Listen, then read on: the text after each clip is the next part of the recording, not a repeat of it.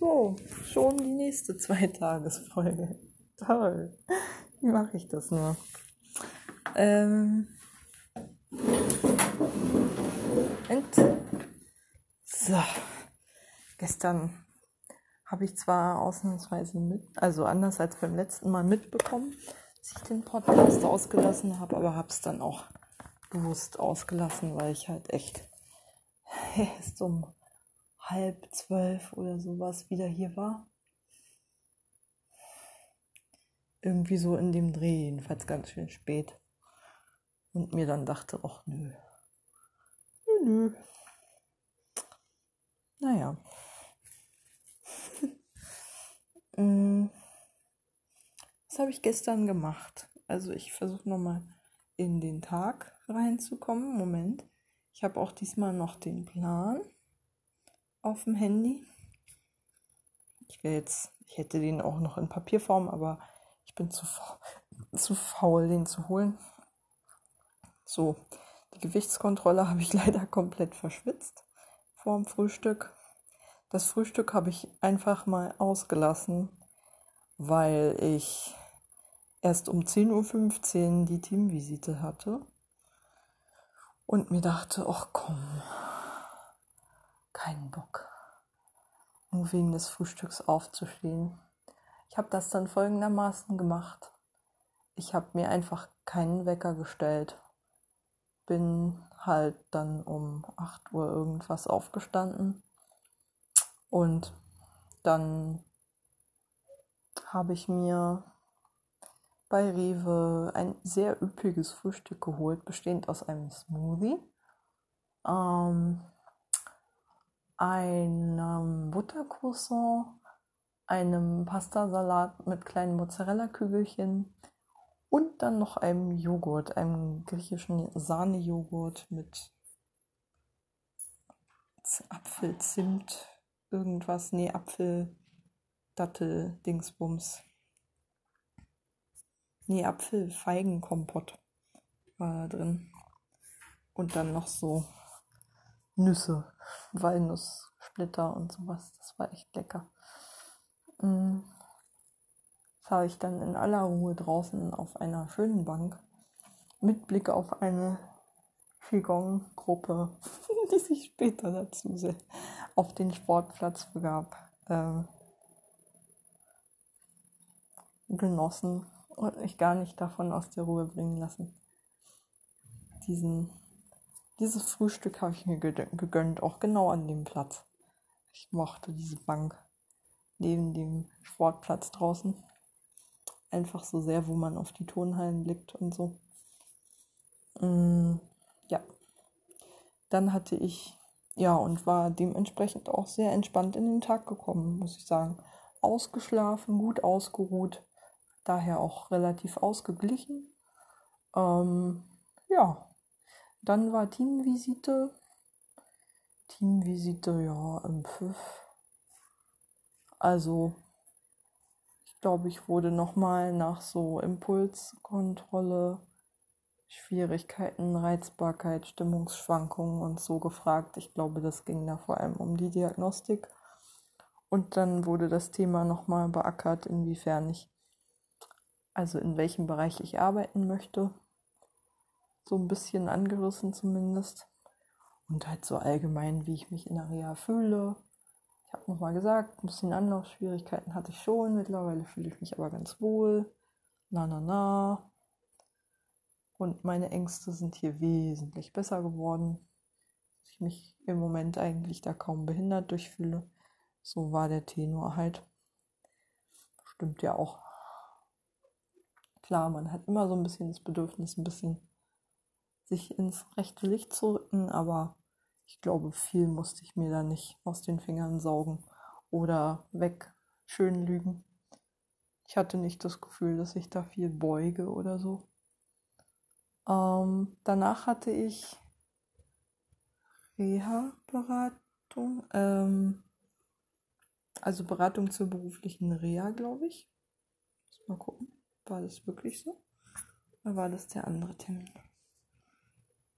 Ja, doch, dann hatte ich die Reha-Beratung Und die Person, die von der Rentenversicherung sonst gekommen wäre, konnte halt wegen Corona nicht kommen, steigende Fallzahlen und so, bla bla. Muss ich ja nicht weiter erläutern. Ähm, ja, dann ging es nochmal viel um das Thema, also der Sozialdienst, der Sozialarbeiter vom Sozialdienst hat dann nochmal versucht, mich zu bequatschen, ob ich nicht doch irgendwie im sozialen Bereich was finde und nochmal so gemeint, naja, wir geben hier ja nur sozusagen das Gutachten ab, entscheiden können wir nicht.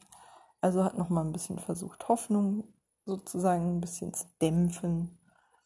Ähm, aber vor allen Dingen halt auch nochmal versucht, mich zu bequatschen, im sozialen Bereich zu bleiben.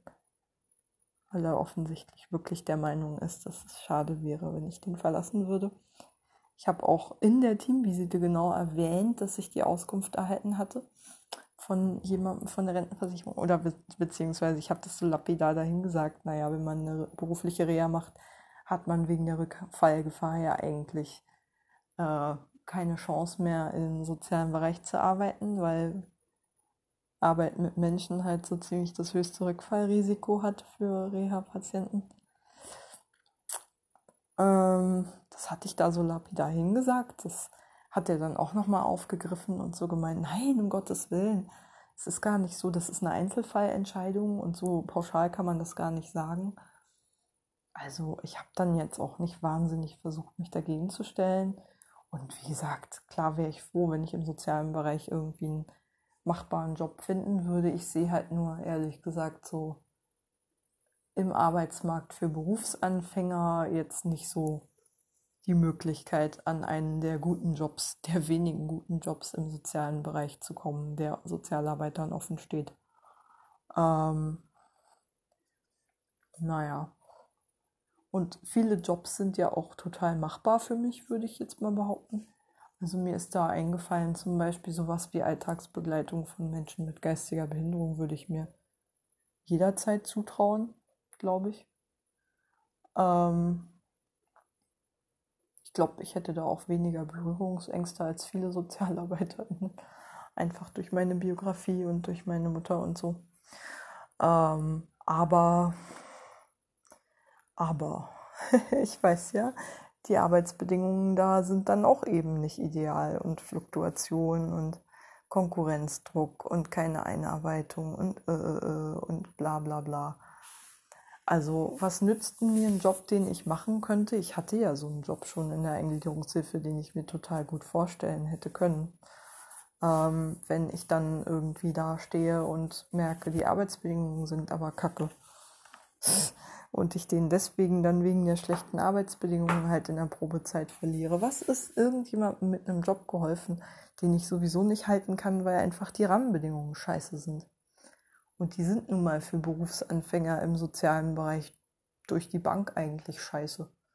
Das ist ja überall, die Arbeitsstandards sind in den letzten Jahren ja überall so gesenkt worden in den letzten 20 Jahren, dass auf den guten Stellen eigentlich nur die sitzen, die schon länger Berufserfahrung haben und sich, ne, die irgendwie gehalten haben da. Äh, dass die irgendwie freigemacht würden für frische Leute, die dazukommen, ist ja meistens nicht so. Also klar, ich, ich weiß ja, vor einem Jahr zumindest hatte bei einer meiner Praxisstellen, die ich nochmal kontaktiert hatte, da hatte ja, die hatten ja Interesse an einer, ich glaube, sehr fitten Berufsanfängerin. Und die hätten die Stelle auch besetzt mit ihr am liebsten. Aber das war zu dem Zeitpunkt noch offen, ob das überhaupt geht und so aus, keine Ahnung, logistischen Gründen oder sonst was. Weil die eine Kollegin halt nicht wirklich in die Rente verabschiedet haben. Ich glaube, die hatte starke Höreinschränkungen und äh, deswegen hat sie, glaube ich, den Job einfach nicht mehr machen können irgendwann. Und dann haben sie halt eine Nachfolge für, den, für sie gesucht. Ja, das deutete sich auch schon an, als ich da 2016 mein Praktikum gemacht habe, aber ich habe die Kollegin halt noch kennenlernen können. Ähm, da war das noch nicht so akut und jetzt so toll habe ich mich da jetzt auch nicht gemacht, dass die jetzt sofort an mich gedacht hätten. Es gibt ja schon Leute, die deutlich selbstsicherer auftreten als ich und ich weiß, dass das gerade auch so bei Beratungsjobs Teil des Pakets ist, dass man zwar weiß, dass man auch Fehler machen kann und die auch eingestehen kann, aber trotzdem eben auch dem Klienten Vertrauen in die eigenen Fähigkeiten geben kann, dass man natürlich erstmal selber haben muss. Das ist so ein Balanceakt halt. Kann man, glaube ich, nur mit einem gewissen professionellen Selbstverständnis, aber eben der nötigen Flexibilität auch, um sich mal zu hinterfragen ne? und nicht jeden Fehler vertuschen zu wollen oder sowas. Ähm, ja, wie bin ich denn da jetzt drauf gekommen? Ach, egal. Genau äh, Arbeit im sozialen Bereich. Ja, nein. Hm. Wie gesagt, Ehrenämter bieten meistens die besseren Arbeitsbedingungen, ist halt so. Weil man dann noch gebraucht wird. Und man jederzeit gehen kann und man weiß, die Leute, die mit einem arbeiten, wissen auch, dass die Arbeit einfach mehr wert ist, wenn sie freiwillig geleistet wird. Und man gehen kann, wenn man will. Die, deswegen wird man erfahrungsgemäß mehr gewertschätzt, finde ich. Das, ist, das sieht keiner, naja, no one takes you for granted when you have a choice. So. da ist dann gleich auch mehr Dankbarkeit da und so. Klar muss man sich da auch irgendwie verwahren dagegen, dass man dann diejenige ist, die immer alles macht, ne? in die Rolle darf man da genauso wenig rutschen wie auf Arbeit, aber das sind, Kon das sind Konflikte, die können überall auftreten, in jedem Umfeld, wo man mit Menschen irgendwas zusammen erarbeitet oder irgendein gemeinsames Ziel verfolgt. Das bleibt einem auch in Ehrenämtern nicht erspart, im Gegenteil. Weiß ich ja auch. Aber wie gesagt, ähm, wie gesagt, die Arbeitsbedingungen an sich sind besser in Ehrenämtern in vielen Ehrenämtern, wo man halt, ne, wo man nicht gerade einen Überschuss an Ehrenamtlichen hat natürlich und die Betreuung darunter leidet. Aber in so kleinen Politinis oder sowas, ehrenamtlichen Beratungsstellen und so ist es echt so, dass meistens händeringend Leute gesucht werden, die mitmachen. Naja, mal gucken. Müsste mich ja auch erst wieder einarbeiten und so. Ähm, ja. Aber dafür ist es natürlich ganz gut, um das Selbstbewusstsein wieder auf, also um das Vertrauen in die eigenen Fähigkeiten wieder aufzubauen, sagen wir es mal so. Ja, aber das, wie gesagt, im beruflichen, also im, im Arbeitsmarkt, hm, sehe ich nicht so wirklich realistisch eine Chance, an irgendwas zu kommen, was da. Ja. was einem eine gute Chance bietet, da zu bleiben und da anzukommen. Wie gesagt, so wie ich den Arbeitsmarkt kenne im sozialen Bereich, würde es mich wundern, wenn mir mit meinem Lebenslauf dann auch noch irgendwelche Türen offen stehen würden zu guten Jobs. Leute mit diesem Lebenslauf kriegen in aller Regel sowieso nur die richtig ekelhaften Jobs, die keiner haben will. Da ist ja schon längst auch so eine Dynamik dann das ist ja das Gruselige und das echt Skandalöse, dass die Menschen, die schon am meisten Problembelastungen haben, die sich dann ja auch unweigerlich irgendwann auf die Psyche niederschlagen, sei es eben aufgrund ihrer sozialen Herkunft, ihres sozialen Umfelds, Krankheiten, die sich dann irgendwann einstellen durch dauerhaften Stress, Existenzsorgen etc. Das sind ja auch die Leute, die dann nur Zugang zu den richtig schlechten Jobs haben, in denen sie wie Dreck behandelt werden. Das ist so ein, ah, ich finde es so furchtbar ungerecht. Ich könnte schreien ob dieser Ungerechtigkeit. Aber wir sind halt einfach eine total unsoziale Gesellschaft. Wir haben uns offensichtlich für diesen Weg entschieden, wirkliche Solidarität hinten anzustellen. Das sind dann so die Konsequenzen, dass eben immer mehr Leute da einfach, ne, darben müssen und äh, keine Chance bekommen, sich in dieser Gesellschaft nützlich zu machen, auch nur ihren Ort zu finden, Anerkennung zu finden. Zugang zu Partnern zu bekommen.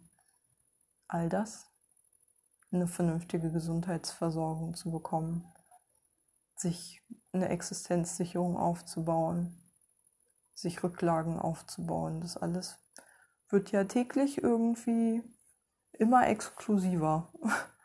Keine Ahnung, auf was wir da hinarbeiten, aber ich glaube, ich werde noch erleben, dass es knallt. Da bin ich mir sehr sicher. Ich hatte ja neulich auch am Frühstückstisch so ein Gespräch mit, äh, mit Patienten. Also mit einem, der war um die 40, Mitte 40.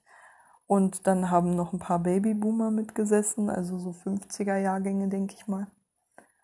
Ähm, die natürlich eine völlig andere Perspektive hatten. So, uns geht's doch gut. ja, ist klar, euch geht's noch gut, das mag sein. Aber uns geht's schon lange nicht mehr gut. Der mit 40er war auch ordentlich am Kotzen, der hat das auch alles gesehen, diese Abstiege all überall und dieses diese exist blanke Existenzangst, die ihm überall begegnet ist. Klar, die Babyboomerin konnte das nicht nachvollziehen. Warum auch? Die kennt ja auch noch einfach eine andere Gesellschaft, so, in der es auch Aufstiege gab und nicht nur Abstiege. Ist klar, dass man sich dann irgendwie besser versorgt fühlt, wenn man sein Leben lang im Prinzip in Watte gepackt wurde von einer Gesellschaft, die sich noch um Menschen gekümmert hat. Einfach aus der Systemkonkurrenz heraus auch. Klar, wenn man da irgendwie ein System hat, das den allen Menschen ein gutes Leben verspricht, nicht nur den Reichen, dann strengt sich natürlich auch die Gesellschaft auf der anderen Seite der Mauer ein bisschen mehr an, um die Leute zu versorgen mit ein bisschen mehr als dem unbedingt Notwendigen, die nicht mit einem goldenen Löffel im Mund geboren wurden, aber das ist ja lange vorbei. Im Gegenteil. Wir haben ja mittlerweile wieder eine Vermögensverteilung wie kurz vorm Ersten Weltkrieg. Es ist nicht besser geworden durch Corona, glaube ich, überhaupt nicht. Nicht durch die letzte Finanzkrise und jetzt durch Corona auch nicht. Es gibt einige wenige extreme Gewinner und sehr viele krasse Verlierer. Uff. Es werden Sozialsysteme kollabieren unter dem, was hier gerade durch diese Pandemie geschieht und nicht nur durch den Lockdown, sondern durch bloßen Krankheitsausfälle. Ja, ich kann nicht wirklich optimistisch in die Zukunft gucken, äh, also sehen. Das ist, da brauche ich wohl noch die Happy Pille, um mir alles schön zu lügen. Hm. So blöd will ich dann irgendwie auch nicht sein. Ich möchte meinen gesunden Menschenverstand bitte behalten. Ich möchte keiner sein, der sich sämtliche Schwierigkeiten schön lügt, weglügt, etc möchte realistisch genug, also ich möchte stark genug sein, um mich der Realität zu stellen, aber gleichzeitig nicht so pessimistisch, dass ich total die Hoffnung verliere. Ja, mal gucken. Die kommenden Jahre werden sicherlich für Leute mit meiner Biografie auch nicht gerade einfach auf dem Arbeitsmarkt. Ich mache mir da auch keine Illusionen, dass irgendjemand auf mich gewartet hätte. Das weiß ich ja ohnehin schon, dass das nicht der Fall ist und noch viel weniger jetzt. Dieser Ausnahmesituation, auch wirtschaftlichen Ausnahmesituation. Naja, schauen wir mal. Schauen wir mal. Ich kann nur hoffen, dass ich irgendwie auch mal ein bisschen Glück habe, denn zielorientiert genug bin ich ja. Habe ich auch heute erst wieder gemerkt, als ich Zeit hatte. Naja, dazu später. Ähm ich reiße es dann später vielleicht nochmal an. Ähm ja, genau. Berufsberatung, dann hatte ich noch Konzentrationstraining hinterher. Hm. obwohl schreiende Kinder gerade Pause hatten nebenan, so wenige Zentimeter vom Raum entfernt, noch bei offenem Fenster. Alter. Die haben einen Krach gemacht. Ja, egal. Mm. Und ich dann halt so Konzentrationsübungen daneben. Das war wirklich hardcore. Aber ich habe gar nicht so schlechte Ergebnisse erzielt dafür. Ja, doch. Und bin mit meinen Konzentrations-Tralala-Übungen auch durch. Ähm, ja. Dass ich das nächste Mal, wenn meine Ergotherapeutin nochmal da ist, bevor sie in Urlaub geht, mit ihr nochmal abspreche, dass ich ähm, noch was Ergomäßiges machen kann. Am liebsten würde ich nochmal versuchen, Low-Level stricken zu lernen, wenn das denn geht. Ähm, ansonsten besorge ich mir einfach bei Gelegenheit in Steglitz bei Werkenspiele Schenken das Equipment. Aber ich will nochmal gezeigt bekommen, wie das fucking nochmal geht.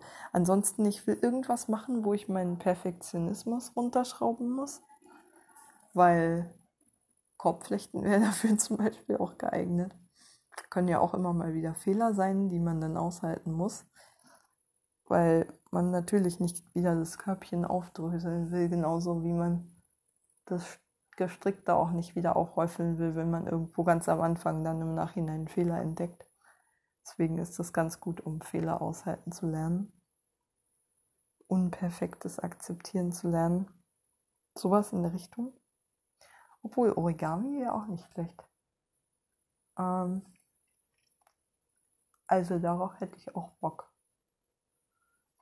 Mhm. Aber das ist wiederum nur Training meines räumlichen Denkvermögens. Während ich ja eigentlich eher so an den Psychomacken arbeiten müsste. Weil die kognitiven Fähigkeiten dann offensichtlich doch gar nicht so schlecht sind. Jedenfalls meine, meine Übungen da, die ich da gemacht habe. Also diese Konzentrationsgeschichten, das Ganze das, was sich Konzentrationstraining nennt, aber eigentlich viel mehr kognitive Fähigkeiten umfasst. Ähm, da hatte ich ja durchweg mindestens durchschnittliche Ergebnisse. Ja. Naja.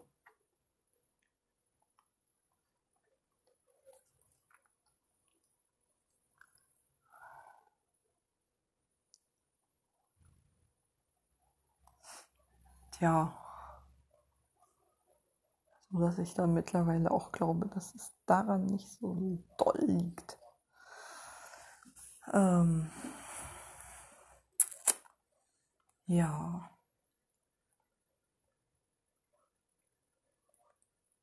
Danach hatte ich nur noch Stationsgruppe.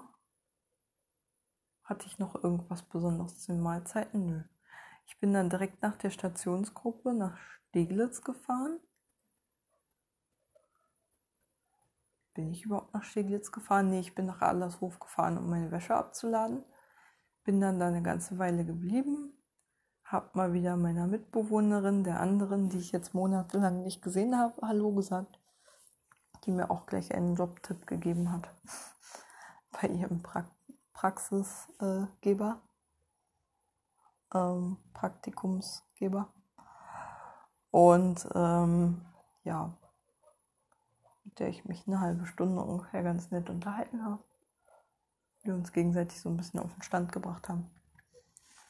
Mm, so grob. Dann habe ich mir noch ein Eis besorgt vom Bioladen. Ähm, Kiefergeschmack was so gut wie gar nicht nach Kiefer geschmeckt hat, sondern einfach wie stinknormales Vanilleeis mit einem Hauch Kiefernöl. Wirklich nur einem Hauch. Das ist echt ganz lecker, wa? Kieferneis mag ich nur, wenn es nicht nach Kiefern schmeckt. Mm, genau. Und dann habe ich da einfach ein paar Stunden rumgehangen. Dann kam auch Christian noch. Dann bin ich mit Christian so ein bisschen durch die Gegend geeiert. Wir hatten keine zwei Fahrräder nutzbar. Er hatte eins noch fertig gemacht, aber da war der Sattel zu hoch und ließ sich nicht runterstellen. Auch so ein Schrottrad, eine Radleiche, die er halt so notdürftig geflickt hat. Ja, sind wir halt an die Spree gelaufen, haben uns die Motorboot, den Motorboot Lärm gegeben und ähm, ja, danach bin ich dann einfach noch ein bisschen, habe ich dann zu Hause noch ein bisschen rumgesessen und möglichst wenig gemacht. Das habe ich auch ganz gut geschafft. Bin dann aber leider fast zu spät losgefahren, obwohl ich es total unterschätzt habe, ähm, um äh, meine Too Good To Go Portion, die ich bestellt hatte, noch abzuholen. Musste dann von Adlershof in die Innenstadt fahren, also zur Yorkstraße, in, naja, zum Mehringdamm. Das ist noch ein bisschen dichter dran gewesen. Hab da um wirklich nicht mal fünf Minuten vor Ende der Abholzeit ähm, noch geschafft, mein Essen abzuholen. Und äh, war in der total überfüllten Ringbahn unterwegs und hatte so ein Unwohlsein. Einfach durch den Zeitdruck, durch die Tatsache, dass die Ringbahn mal wieder ausgefallen war. Wie immer. Ich weiß gar nicht, wann die überhaupt mal planmäßig fährt. Das sollten sie vielleicht lieber mal ansagen, weil man stellt sich mittlerweile eher auf die Störungen vor als ein, als auf den Betrieb, wie er mal läuft, weil immer entweder, also klar, die Baustellen kennt man ja schon, aber auch ohne Baustellen fährt die Ringbahn eigentlich zu den Randzeiten. Also nee, eigentlich nie. Die fährt eigentlich immer nur einigermaßen zuverlässig, wenn gerade keiner damit fährt, also sprich außerhalb der Berufsverkehr, Pendler, Feierabendverkehrzeiten. Und Freitagabends natürlich auch nicht. Ja, genau. Wäre die halbwegs vernünftig gefahren. Man hat ja im Moment auch noch diese dumme Scheiße, dass man nicht direkt über die, ähm, also von Baumschulenweg bis Hermannstraße kann man ja gerade nicht fahren, also muss man immer dummerweise, ne? Wo man sonst eine direkte Verbindung hätte, erstmal zum Treptower Park hochfahren von Adlershof aus und von da dann nochmal die Schleife wieder runterfahren über die Sonnenallee. Das kostet natürlich ewig Zeit. Und wenn man dann noch irgendwie, ne, von der Ringbahn hängen gelassen wird, weil sie mal wieder, wie gesagt, ausgefallen ist, wie eigentlich immer, dann kommt natürlich, läppert sich das so, ne? Ein paar Stationen mehr fahren als nötig, dann wieder umsteigen, dann fällt wieder eine Zugverbindung aus. Bla bla bla. Und schon ist die Stunde rum, äh, die man eigentlich mit normaler Fahrzeit wären es vielleicht 30 Minuten gewesen. 35 at best. Ich bin das Doppelte der Zeit gefahren, beziehungsweise habe die Hälfte der Zeit rumgewartet. Ähm, wegen fehlender Verbindung, bla bla bla. Naja. Bin dann aber Gott sei Dank wenigstens äh, relativ zeitnah noch. Ich bin dann total abgehetzt. Genau mit der verspäteten Ringbahn dann am U-Bahnhof Rathaus, also Neukölln angekommen. Nicht Rathaus, sondern Neukölln und ähm, dann da halt in die U7 umgestiegen. Und es war echt, oh Gott, dann bin ich da noch die Rolltreppe runtergefahren, diese ewig enge, standen lauter Leute vor mir und es war ein unfassbares Gedränge. Klar, weil ja mehrere Ringbahnen hintereinander ausgefallen waren auf der U7 haben die Leute dann einfach den Arsch nicht hochbekommen und sich breit gemacht und keine Korridore gelassen für Leute, die vielleicht es eilig hatten. Dann bin ich noch gerade so in die U7 gekommen, dass ich dann wirklich kurz vor knapp, wie gesagt, an der Möckernstraße angekommen bin, mir das Essen habe einpacken lassen, richtig abgehetzt war und dann tot erschöpft zum S-Bahnhof Yorkstraße gelatscht bin, wo ich gerade noch so eine freie Bank gefunden habe, um in aller Ruhe mit meinem mitgebrachten Einwegbesteck äh, schon mal was zu essen. Und da war es schon kurz nach zehn, halb elf, glaube ich. Ja, halb elf. genau.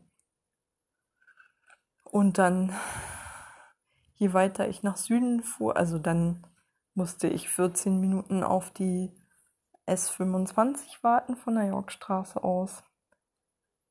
War aber total entspannt in der Hinsicht. Ich, also mir war der Zeitraum sogar eher zu kurz, weil ich ja essen wollte in dem Zeitraum. Das wollte ich halt nicht in der Bahn erledigen, da hätte ich ja auch keine Maske tragen können.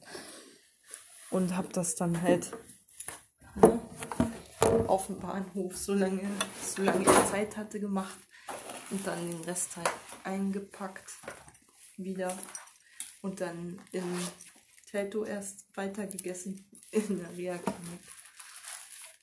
Und das Essen war zu scharf. Und ich hatte die ganze Zeit Angst, dass ich irgendwie, keine Ahnung, Durchfall bekomme, kotzen muss, etc. Wie ich überhaupt auch schon kurz Angstvorstellungen hatte und Unwohlsein, während ich in der Bahn gefahren bin. Die ganze Zeit dachte, oh Mann, dieser ganze Stress war mir viel zu voll. Diese Ringbahn, Alter. Diese total knallevolle Ringbahn war mir schon so ätzend. Dann in der S25 irgendwie noch zwei sich auf Spanisch unterhaltende Mädels, wo ich kurz Panik bekommen habe, wo die gerade wohl herkommen mögen. Äh, weil Spanien ja viel höhere Zahlen hat als wir. Ich weiß, es ist rassistisch und so ein bisschen, aber man schluckt doch schon, wenn man weiß, okay, hier sind wahrscheinlich schon noch ganz schön viele Leute aus Hochrisikogebieten unterwegs, ohne dass irgendjemand da irgendwas checkt oder kontrolliert. Oder so, und wir haben ja mittlerweile echt gut gestreute Infektionsketten. Also so, dass man wirklich überhaupt nicht mehr nachvollziehen kann, wo es herkommt.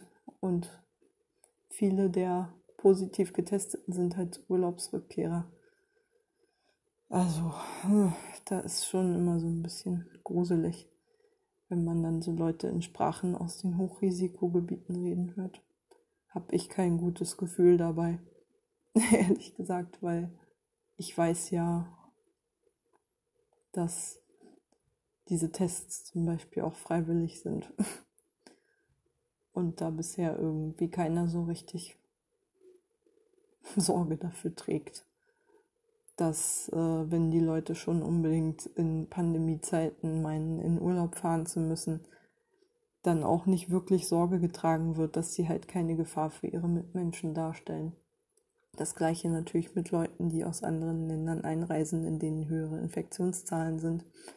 Also ich fühle mich gerade nicht wohl im öffentlichen Nahverkehr auch gerade wenn man so Leute aus dem südosteuropäischen Raum sieht, die ganz besonders häufig halt keine Masken tragen oder überhaupt aus dem osteuropäischen Raum, die dann so manchmal teilweise so richtig dumm, trotzig. Nee, ich trage keine Maske, ist doch eh alles scheiße. Also so diese Leute, die man, die halt so aus diesen wirklich von Idioten regierten Ländern wirklich von Vollidioten regierten Ländern kommen, die dann leider auch auf dem Niveau ihrer Regierung sind. So. Naja, Osteuropa sieht es ja gerade in Hinsicht auf, naja, gute Regierungsführung gerade ziemlich düster aus. Da gibt es ja wenige Lichtblicke. Und das, finde ich, merkt man auch so ein bisschen den Leuten an aus den Regionen. Also nicht allen natürlich. Ich will da niemanden über den Kamm scheren und so, aber gerade Leute jetzt mit dem nicht allerhöchsten Bildungsstand, das merkt man auch in Deutschland, auch ohne Migrationsgeschichte. Es sind immer die gleichen, die hier am Bürgertreff aussteigen in Teltow, also dem Teltower Ghetto, sagen wir mal, der größten Plattenbausiedlung in Teltow, die keine Masken tragen. Es ist einfach so bin hier schon oft genug Bus gefahren, um dieses Naturgesetz echt schon festgestellt zu haben. Die hatten, hatten manchmal Migrationsgeschichte, manchmal nicht. Aber es waren immer diejenigen, die keine Masken getragen haben, die am Bürgertreff ausgestiegen sind. Also ich glaube, da gibt es eine Korrelation zwischen Bildungsstand und, äh, ähm, naja, ich sag mal, ähm, naja, so, so Kooperationsbereitschaft bei der Pandemiebekämpfung. Habe ich so den Eindruck. Also je niedriger der Bildungsstand, desto mehr ist so eine mir scheißegal Haltung da. Habe ich den Eindruck. Also klar, es gibt auch Bildungsbürger und so, aber die sind dann schon eher so gewillt zu zeigen, ich bin doch kein Idiot. Ich weiß doch, was eine Pandemie ist, so nach dem Motto. also so würde es natürlich ein Bildungsbürger nicht formulieren, aber man weiß, was gemeint ist. Ähm, ja. Ja, kleiner Exkurs zum Thema Masken, ne? Aber wirklich, hab schon so den Eindruck, ich kenne so die Spezies. Und natürlich junge Leute sind auch immer nach wie vor so eine Lieblingsgruppe fürs Nicht-Ernst-Nehmen von Corona. Ach ja. Das ist echt so ein Daueraufreger-Thema für mich. Ja. Und dann bin ich halt erst um halb eins, glaube ich, eingepennt. Dann aber habe ich auch wie ein Stein gepennt. Ähm, genau, ich hatte mir dann noch irgendwie, äh, ich bin dann noch zur Nachtschlafender Zeit kurz vor dem Einschlafen nochmal in die Patientenküche gegangen und habe da in den Kühlschrank mein restliches Essen, das ich nicht mehr geschafft habe, weil es wirklich einfach zu viel war. Also ein sehr leckeres Reis-Curry mit Gemüse und Mangosoße mit zu scharfer. Und ja, bin dann heute schön ohne Wecker aufgestanden, was bedeutete, dass es schon halb zehn oder sowas war. Hab natürlich das Frühstück verpasst. Dachte mir aber kein Problem, ich habe doch noch Essen da. Zumal ich die ganze Zeit hier, ich bin ja auch so, ne? Dass ich dann immer daran denke, ich habe da noch was im Kühlschrank, nicht, dass ich es vergesse. Das bei mir dann ja immer noch irgendwie so ein Stachel im Fleisch. also irgendwas, was ich halt die ganze Zeit irgendwie so im Hinterkopf habe, was mir auch nicht so richtig Ruhe lässt. Und dann hatte ich heute erst den Plan, ach Mensch, gehst du nochmal zu Rewe, holst dir einen schönen Natur, äh, holst dir einen schönen Sahnejoghurt, einen griechischen, und mischst den dann unter, vielleicht noch mit einem Smoothie und ein paar Nüssen. Einfach alles, was neutralisiert nehmen, um das halt ein bisschen essbarer zu machen. Und dann war es aber schon so dermaßen spät, dass es fast Mittagszeit war. Ich wollte aber einfach auf mein Essen nicht verzichten und hatte ja auch noch nicht gefrühstückt. Also habe ich es dann so gemacht, dass ich einfach schnell das Essen mit, also kalt aus dem Kühlschrank genommen habe. Aufwärmen konnte ich es nirgendwo. Also habe ich es kalt gegessen und dann einfach meinen Rest Studentenfutter, den ich noch hatte, mit ein paar Nüssen drin ähm, rangeschüttet, damit es noch ein bisschen neutralisiert und habe dann einfach quasi zweimal Mittag gegessen, weil ich dann eine halbe Stunde später oder eine Dreiviertelstunde später schon wieder ähm, gegessen habe. Dann richtiges offizielles Reha-Mittag. Ist natürlich überhaupt kein Vergleich war zu diesem herrlichen Curry. Muss ich einfach sagen, es war richtig gutes Curry. Also ich werde es mir auch wiederholen. Keine Frage. Und wenn ich das nächste Mal selber irgendwie mit Sahne da nochmal beigehen muss, damit es ein bisschen milder, wird, dafür bin ich mir dann auch nicht zu schade, bei fertigem Essen nochmal so zu verfeinern, dass es für meinen Darm etwas leichter verdaulich ist. Aber ich habe es geschafft. Das Einzige, was ich hatte, war, dass ich eine sehr volle Blase hatte beim Aufstehen. Aber das war es auch schon. Hm, weil ich halt auch extrem viel getrunken habe, noch kurz vorm Schlafengehen wahrscheinlich. Ähm, sicherlich auch durch die Schärfe des Essens bedingt. Ja. Dann Mittag war jetzt nicht viel Spektakuläres. Ähm, habe mich zu zwei lustlosen Mitpatientinnen aus dieser Ankommensgruppe gesetzt, die auch keinen Bock hatten und dann auch schnell aufgestanden sind. Ähm, weil ich sonst keinen gefunden habe, aber es war eh irgendwie so eine Stimmung von, hm, keinen Bock. Ähm, auf nix, auch nicht auf Soziales. Bei allen, auch bei mir. Ähm, ach genau, ich hatte, ach genau, ich hatte die Zeit vor Mittag, das wollte ich noch erzählen, noch genutzt, um ein, äh, eine Hausaufgabe zu machen für die Gruppentherapie, die Arbeitswelt bezogen. Da hatte ich noch so einen Satz mit Merksätzen, die bei Borderline-Patienten also so typischen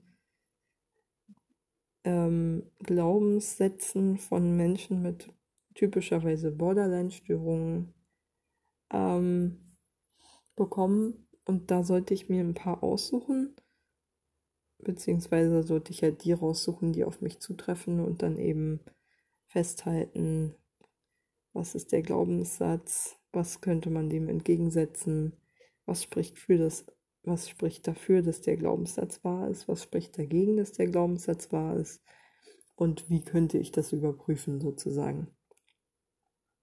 Ich habe dann dieses, wie könnte ich das überprüfen, so ein bisschen abgewandelt für mich, wie könnte ich sozusagen diesem, diesem alternativen Glaubenssatz mehr Geltung verschaffen, der mir wesentlich besser täte. Und äh, ja, das war auch, dann fühlte sich die Aufgabe auch etwas angenehmer an, weil ich dann nicht irgendwie so wissenschaftlich messbar machen musste, wie oft ich abgelehnt wurde und wie oft nicht, sondern ne, sich im Prinzip mir selber ein bisschen weniger im Weg gestanden hätte, sozusagen. Beziehungsweise mir selber einen Fahrplan gegeben habe, wie ich mir in Zukunft ein bisschen weniger im Weg stehen kann mit solchen destruktiven Glaubenssätzen. Ja. Und dann habe ich noch diesen Fragebogen ausgefüllt, den er seit Anno Dunnemal mir, glaube ich, in der ersten Einzeltherapiesitzung schon gegeben wurde. Ich mir jetzt endlich mal rausgenommen habe und indem ich festgestellt habe, also indem ich so Fragen beantworten musste, wie, wie ist mein Allgemeinbefinden, wie schätze ich gerade meinen Gesundheitszustand ein, wie schätze ich gerade meine psychische Verfassung ein, wie arbeitsfähig fühle ich mich, wie sehr fühle ich mich durch meine Einschränkungen beeinträchtigt und so, wie fit fühle ich mich so grundsätzlich auch um psychische Herausforderungen zu bewältigen. Und da ist mir aufgefallen, also körperlich geht es mir gerade ziemlich gut. Psychisch gibt es das eine oder andere, aber dass ich doch gerade relativ optimistisch bin. Mir aufgefallen. Fand ich gut. Und nur das Einzige, was richtig grob rausgefallen ist, war im letzten Teil des Fragebogens, war so eine Frage wie, also äh, ging es in einem Fragenkomplex um wie, also wie nehme ich meine letzte Arbeitsstelle wahr?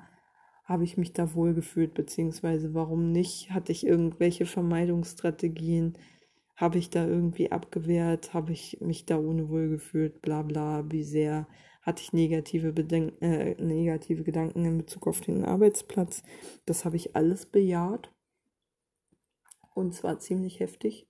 Fast alles. Ich glaube, das Einzige, was ich nicht gemacht habe, war zum Beispiel bewusst einen anderen Weg zu wählen. Ich bin ja tatsächlich schon an der Thiemannstraße vorbeigefahren nach der Kündigung und habe das ganz bewusst, auch wenn ich klar so ein bisschen Thiemannstraße, ne, so im Hinterkopf hatte. Also ich bin jetzt auch nicht direkt ans Bumschlauer vorbeigefahren, aber halt schon an der Thiemannstraße, ziemlich an der Nähe, in der Nähe gewesen. Und äh, das auch bewusst, weil ich gar nicht erst in so ein Vermeidungsverhalten kommen will, wo mir auch aufgefallen ist, dass ich eigentlich jemand bin, der zwar viele Ängste hat, aber sich denen auch ziemlich konsequent stellt. So finde ich. Also ich versuche zum Beispiel, ich habe auch gemerkt zum Beispiel, dass ich schon Ängste vom öffentlichen Nahverkehr hatte, Ängste vor Menschenmengen, Ängste vor dicht gedrängtem Trubel, klar auch durch die Pandemie. Ähm, ist ja auch einfach gerade nicht so angebracht. Aber habe ich auch normalerweise. Jetzt sind sie natürlich extrem verstärkt worden. Mhm aber dass ich dem nicht nachgebe, dass ich mich damit nicht abfinde und dass es natürlich auch tagesformabhängig mal besser, mal schlechter ist und vor allen Dingen, dass ich ähm, auch so ein paar Strategien, um es mir erträglicher zu machen, solche Situationen auszuhalten, geschaffen habe. Also so Kopfhörer zum Beispiel sind total wichtig für mich. Im öffentlichen Nahverkehr bin ich eigentlich nie ohne Kopfhörer unterwegs. Einfach, dass ich weiß, wenn ich sie brauche, setze ich sie auf, wenn ich mich abschotten will. Und gut ist. Und das funktioniert auch im dichtesten Gedränge, wenn man wirklich dicht an dicht steht, weil man wieder, keine Ahnung, die Ringbahn eine Stunde nicht gefahren ist und man die erste erwischt, die wieder fährt und so. Auch dann funktioniert sowas wenn ich dann auch meistens schon total auf 180 bin. Ähm, ja. Aber jedenfalls, ich stelle mich meinen Ängsten und lasse mich nicht von denen total dominieren. So. Finde ich wichtig und das finde ich auch eine wichtige Eigenschaft von mir. Also eine sehr hilfreiche, vor allem auch damit sich meine, ähm, meine Komfortzone nicht immer weiter einschränkt. Ich hatte ja neulich von diesem Modell aus dem Aufmerksamkeits- und Meditationsseminar erzählt, ne? Von dieser Komfortzone, der man sich halt wirklich wohlfühlt, der Lernzone, die man in möglichst kleinen Schritten sozusagen von der Komfortzone aus erreichen sollte, damit die Komfortzone nicht immer kleiner wird und der Panikzone, in der man im Grunde genommen einfach nichts lernen kann und die deswegen nicht besonders hilfreich für einen ist. Da macht man sowieso nur dicht. Die hält man zwar aus, aber also man stirbt nicht dran, aber es nützt einem auch nichts da drin zu sein. Und deswegen, ich versuche meine Komfortzone auszuweiten, so gut das geht. Und dazu muss ich eben immer mal wieder in die Lernzone rein, darf mich dabei aber nicht überfordern. Deswegen gehe ich schon auch ein bisschen auf mein Befinden in solchen Angstsituationen ein und versuche mir halt so Strategien zurechtzulegen, wie ich mich beruhigen kann und so. Oder wie ich mich auch mal abschotten kann oder so aber wie ich trotzdem lerne, solche Situationen, die ich eigentlich unangenehm finde, auszuhalten. Damit ich sie irgendwann weniger unangenehm finde. Und das merke ich ja jetzt auch, dass mir eben während Corona durch die Pandemie einfach und das Wissen, Fallzahlen steigen immer mal wieder. Das wird jetzt ja auch die nächsten Jahre so bleiben, aber trotzdem will ich in der Lage sein, den öffentlichen Nahverkehr zu nutzen. Deswegen mache ich das auch dass ich merke, jetzt wo ich doch merk merklich Widerstand dagegen habe, dass ich auch ganz bewusst mit den Öffis fahre. Klar, auch Rad fahre, wenn es irgendwie möglich ist, aber eben auch Öffis fahre und das trainiere, dabei nicht total in Angst zu verfallen. Und eben auch, wie gesagt, so ne, Strategien zu finden. Ich mich da ein bisschen wohler fühle und sicherer. Also Abstand halten, Ne, ist klar. Mich nicht in die Nähe von Leuten ohne Maske setzen. Ich habe schon aufgegeben, Leute darauf anzusprechen, wenn sie keine tragen. Ähm, mich in die Nähe von geöffneten Fenstern zu setzen. Auch wenn ich weiß, Zugluft ist jetzt eigentlich nicht so prall für mich, aber es ist ja nun mal gerade einfach Luftaustausch. Das sicherste in geschlossenen Räumen. Da ist am ehesten noch ein bisschen Luftzirkulation möglich damit. Deswegen. Früher war ich ja so, dass ich unbedingt mich vor Zugluft schützen wollte. Mittlerweile hat für mich Priorität, dass möglichst Fenster offen sind in den Bahnen und so. Mm. Ich mache auf jeden Fall keine Fenster mehr zu oder frage, ob die zu können. Naja. Mm.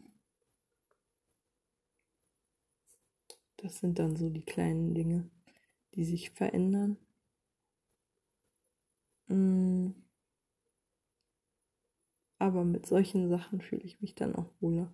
Wenn es irgendwo eine Barriere gibt, eine bauliche, wie so eine Glaswand zwischen mir und anderen Leuten, nutze ich die halt auch so wie ja auch Verkäufer hinter diesen Plexiglasscheiben sitzen. Weil zumindest, ne, kleines bisschen weniger ankommt von dem, was in der Luft rumfliegt. Ähm, ja, solche Sachen halt. Hm, ja. Was habe ich heute noch gemacht? Nach dem Mittag war ich ziemlich bald schwimmen ähm, mit meinem Sportspezi. Dann haben, ursprünglich wollten wir einen Kajak ausleihen. Sau teuer übrigens. Ging aber nicht, war alles voll. Haben wir also für morgen reserviert. Mal sehen, hoffentlich klappt's. Und dann war, waren wir noch. Dann habe ich eine ganze Weile auf dem Zimmer gesessen und nichts gemacht. Doch Musik gehört. Ich mal wieder weil wir uns irgendwie über Herkunft und darüber dann über Musik unterhalten haben. Das war so verwoben miteinander. So über verschiedene Musikstile und was die so mit verschiedenen Ethnien zu tun haben. Das war irgendwie verschränkt miteinander.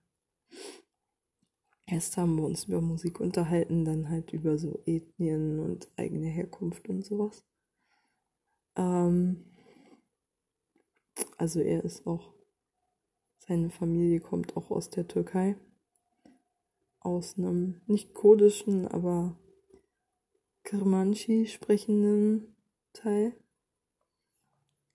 Deswegen ist es halt für ihn auch ein Thema.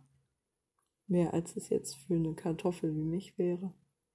Aber ich habe ihn auch nochmal von My Heritage und so erzählt. Von dieser Ethnizitätsschätzung, die man da machen kann. Die ich ja echt cool fand. Und die auch zumindest ja so seriös war, dass sie zumindest die Verwandtschaft mit meiner Halbschwester herausgefunden hat. Äh, auch richtig eingeschätzt hat. Ja. Genau. Und dann hatte ich halt totale Lust, mir ein bisschen Musik zu geben. Alles Mögliche. Hab mir dann so kurdische ähm, oder türkische Volksmusik gegeben. Also so, naja, schon eher so Folk-Songs, glaube ich. Dann ein bisschen gesungen. Und dann war die Zeit eigentlich auch schon ran für Tischtennis spielen, zu dem wir uns verabredet hatten, weil er heute Abend einen Termin hatte und deswegen zu der üblichen Zeit halt nicht da gewesen wäre. Dann haben wir ein bisschen Tischtennis gespielt. Ich war ziemlich unkonzentriert und hatte ziemlich viel Kraft. Also ich glaube, ich hatte einfach mehr Kraft als gewohnt. Und deswegen habe ich nicht so richtig einschätzen können, wie weit ich spielen kann, weil ich schlechter darin war, mich zu bremsen, weil ich ja mehr Wumms hatte. Hm, viel langsamer war ich jetzt eigentlich nicht. Naja, klar, es war halt krasse Mittagssitze um 16 Uhr und dann in der Halle ohne Großbelüftung. Also klar, Fenster war auf, aber das bringt ja nicht viel. Das hat sich dann schon ausgewirkt. Naja, und dann habe ich gesehen von der Halle aus, wie Christian auf dem Gelände unterwegs war. Zufällig. Und dann haben wir abgebrochen. Und äh, ich bin dann mit Christian dann den Rest der Zeit unterwegs gewesen. Der hatte mein Fahrrad schon repariert und hat sich einfach so ein bisschen das Gelände angucken wollen, weil er das ja noch kennt. Also noch sozusagen in der Bauphase kennt als er hier im Diakonissenhaus, Diakonissenheim, seine Anerkennungsjahr als HEP gemacht hat. Und deswegen halt neugierig war, wie es mittlerweile aussieht hier. Weil er das ja alles noch als Brachfläche kennt. ähm, ja, dann bin ich mit Christian noch ein bisschen Rad gefahren. Wir waren bis Kleinmachnow, haben uns die Hakeburg nochmal angeguckt. Nochmal richtig ausführlich und den ganzen morbiden Charme des Gebäudes auf uns wirken lassen. Die Hakeburg ist ja quasi eine verlassene, naja, schon Burgruine, würde ich sagen, wenn man denn von einem Gebäude aus dem Jahr 1906 von Burg sprechen möchte. War schon ein ziemlich exzentrischer Burgherr, denke ich. Und äh, ja, die steht seit ziemlich vielen Jahren leer sollte mal zum Hotel umgebaut werden. In der DDR war es irgendwie so eine Kaderschule, Kaderschmiede.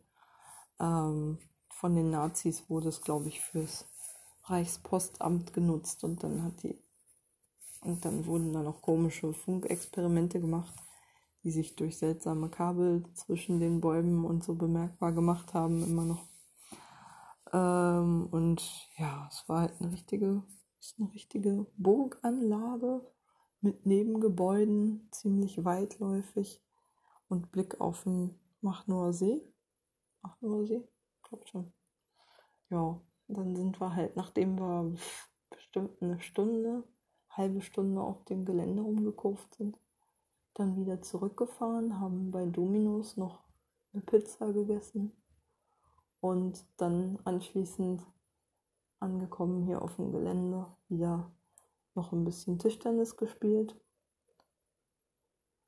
Ja, dann war der Tag vorbei. Und zwar ein sehr, ich hatte eigentlich damit gerechnet, dass ich heute nichts mache. Und dann wurde es doch ein relativ aktiver Tag und ich bin sehr zufrieden damit. Ich fühle mich nicht ausgepowert, das wäre gelogen. Ich habe schon weniger Sport gemacht als sonst, aber es war bei weitem nicht so faul, wie ich dachte. Das Radfahren war ja auch nicht so weit, meine Güte, klein macht nur. Stahnsdorf. Ich glaube, wir sind bis Stahnsdorf gekommen. Das war wirklich nicht weit. Was waren denn das? Höchstens 10 Kilometer, wenn es hochkommt. Ja. Wir haben dann auch so eine kleine Episode gehabt, ähm, dass wir ein Restaurant gesucht haben. Das Einzige, was halt, also mit draußen Sitzplätzen, waren dann schon zufällig gerade in der Straße, in der ich halt so einen Italiener ausgemacht hatte und der war so dermaßen voll, dass Christian meinte, er hatte keinen Bock drauf und hat das einfach abgelehnt und dann aber gemeint, er kenne noch irgendwie einen Inder, den es natürlich überhaupt nicht mehr gab. Naja, und dann haben wir halt das nächstbeste genommen, war halt Dominos da. An der Potsdamer Straße. Kann es sein? Ich glaube schon. An der Hauptstraße halt. Mit draußen Sitzplätzen und essbarem Essen. War eine okay Pizza. Dann noch ich habe mir noch hinterher einen New York Cheesecake gegönnt. Nach der halben Pizza. Also wir haben uns eine mittelgroße Pizza, glaube ich, geteilt. Ähm, ja. Und ich bin so gut satt geworden, aber der Nachtisch ging dann doch noch rein. Und ich habe heute noch den zweiten Schokoriegel gegessen, der neulich, als ich ähm, als ich den aus dem Automaten geholt habe, noch mit außerdem mit rausgefallen ist aus dem Automaten, weil der wahrscheinlich falsch befüllt worden war. Ich hatte nur für einen bezahlt und bekam zwei. Und mit dem zweiten wusste ich halt, wusste ich halt nichts anzufangen. Der lag dann jetzt zwei Tage oder so auf meinem Zimmer. der war schon ganz schön weich, als ich ihn heute gegessen habe. Aber den habe ich dann kurz vorm Tischtennisspielen nochmal gegessen. So, in mein Nachmittagsloch hinein. ja, na dann. Ich glaube, Anchor meckert schon. Ich muss dann mal langsam Schluss machen. Gute Nacht.